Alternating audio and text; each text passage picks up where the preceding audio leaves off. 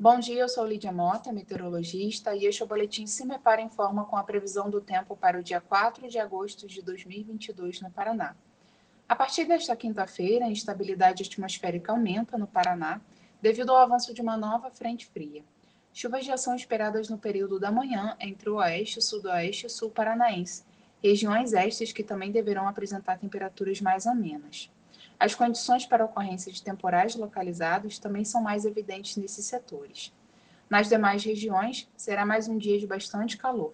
Conforme o sistema frontal desloca-se sobre o estado, há possibilidade de chuvas rápidas e ocasionais. Já no norte pioneiro, é baixa expectativa para a ocorrência de chuvas.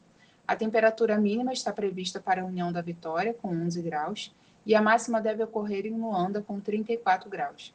No site do CIMEPAR você encontra a previsão do tempo detalhada para cada município e região nos próximos 15 dias. www.cimepar.br CIMEPAR Tecnologia e Informações Ambientais.